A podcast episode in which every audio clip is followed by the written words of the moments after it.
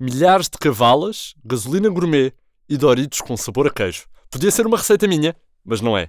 É só esta semana no Inimigo Público.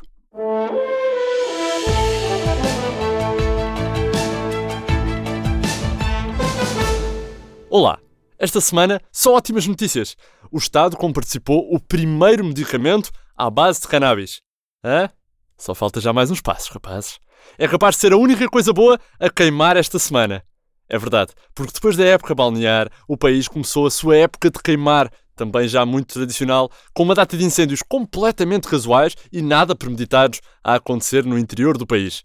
E claro que, no meio da tragédia e da devastação, o mais importante já foi salvaguardado, e isso é toda a gente já está a tirar culpas. As autarquias culpam o Estado pelo falhanço, o Estado diz que os autarcas são a primeira instância responsável nestes casos, e andamos nisto, não é? É muito isto.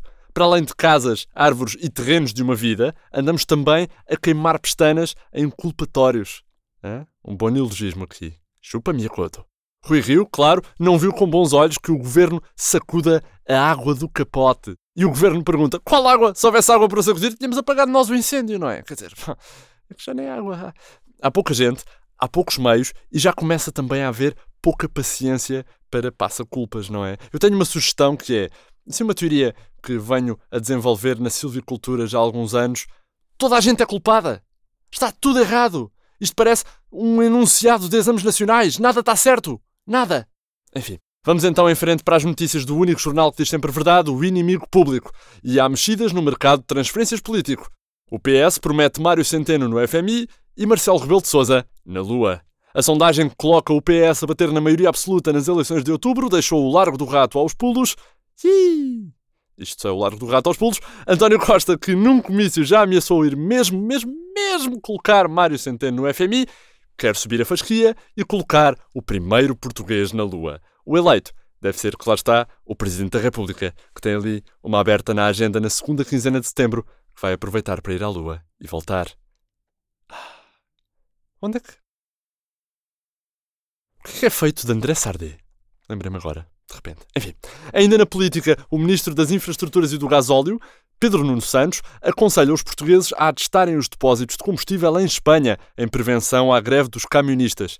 Sempre a pensar nas pessoas, o governante afirma que Bom, convém atestarem os carros até não caber mais uma gota e até encherem um Tupperware ou outro com gasolina gourmet. Da, da boa. Daquela da boa.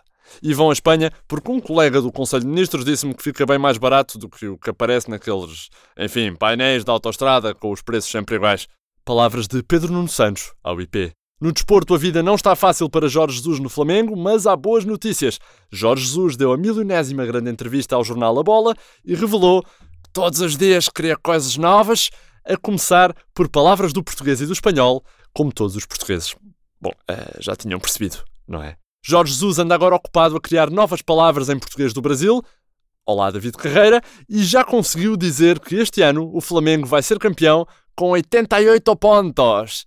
Boa tentativa, Jorge. Boa tentativa.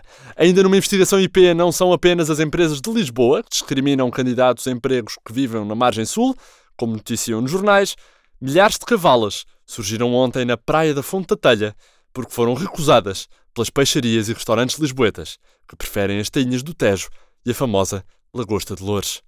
Um drama. Por falar em lagostas, Inês de Medeiros queixou-se de ainda não fazer parte das listas do PS às legislativas, porque vive em Almada. Ora, quem está também acabadinha de sair da lota é a edição em papel do IP, é verdade, estamos em 2019 e ainda há árvores que falecem por nossa causa. Podia ser pior. Podiam estar, sei lá, a ser sacrificadas para colunas de opinion making ou obituários. O que é um bocado irónico, não é? Árvores a escrever obituários. Estranho. A parangona desta semana, adoro a palavra parangona, é que a greve de motoristas poderá obrigar Centeno a ir para o FMI a pé. É bem verdade, são repercussões muito mais graves que as do passado mês de abril, para além de bombas sem combustível e prateleiras de supermercado vazias, a greve vai complicar a vida a mais este português, que justamente na altura da greve se prepara para iniciar funções de grande dimensão internacional. O ainda Ministro das Finanças já tem um plano de contingência. Centeno revelou ao IP. Fui ao mini preço comprar latas de atum e Doritos com sabor a queijo. Na Decathlon comprei uma tenda, cantil e uma bússola. No dia 11 de agosto, véspera da greve, pego na minha mochila e meto-me a andar daqui para fora. Quando chegar à fronteira de Vilar Formoso, apanho um autocarro até Madrid, eu já fiz as contas, e depois meto-me num avião com destino até Washington DC, que é a sede do FMI. Estou a viver o sonho de uma vida. Depois da minha experiência na Jeringonça, agora vou poder fazer cativações em orçamentos de Estado em dezenas de países ao mesmo tempo. Estou, estou tranquilo. Não vai ser a greve de uns, de uns meros motoristas que vai matar a minha vibe, disse Mário Centeno ao IP. Ainda na versão em celulose, Boris Johnson está à frente de Rui Rio nas intenções de voto em Portugal. Uhum. A vida tem sido madrasta para Rui Rio. É verdade, tem sido. O presidente do PSD aparece atrás, não só de António Costa, mas agora também de Boris Johnson, nas intenções para as eleições de outubro.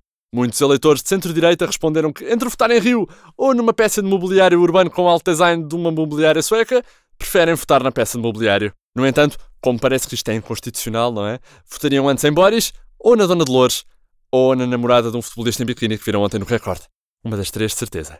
Mas não é tudo. Esta semana, na edição em papel, saiba ainda que António Costa tem esperanças que Centeno chumbe nos exames médicos do FMI, o Bloco quer um passe família gay e passe família adotiva, Sérgio Conceição queria Boris Johnson para a baliza do Porto, não vai ter, e uma iniciativa parlamentar quer proibir pizzas com um ovo estrelado no meio. Força Parlamento, estamos contigo. Por esta semana é tudo, é assim o mundo aos olhos do IP, com notícias frescas de Mário Botequilha, Vítor Elias, João Henrique e Alexandre Parreira e com uma sublime mescla harmoniosa de graves, médios e agudos, com cada vibração da glota e das cordas focais brilhantemente encapsulada em registros hertzianos que atravessam o mundo, assim os deixassem. Por Eva Esteves. Da minha parte, sou o André Dias e cá estarei para a próxima, se não adormecer na praia e for levado por uma onda de fé diverres. Até breve.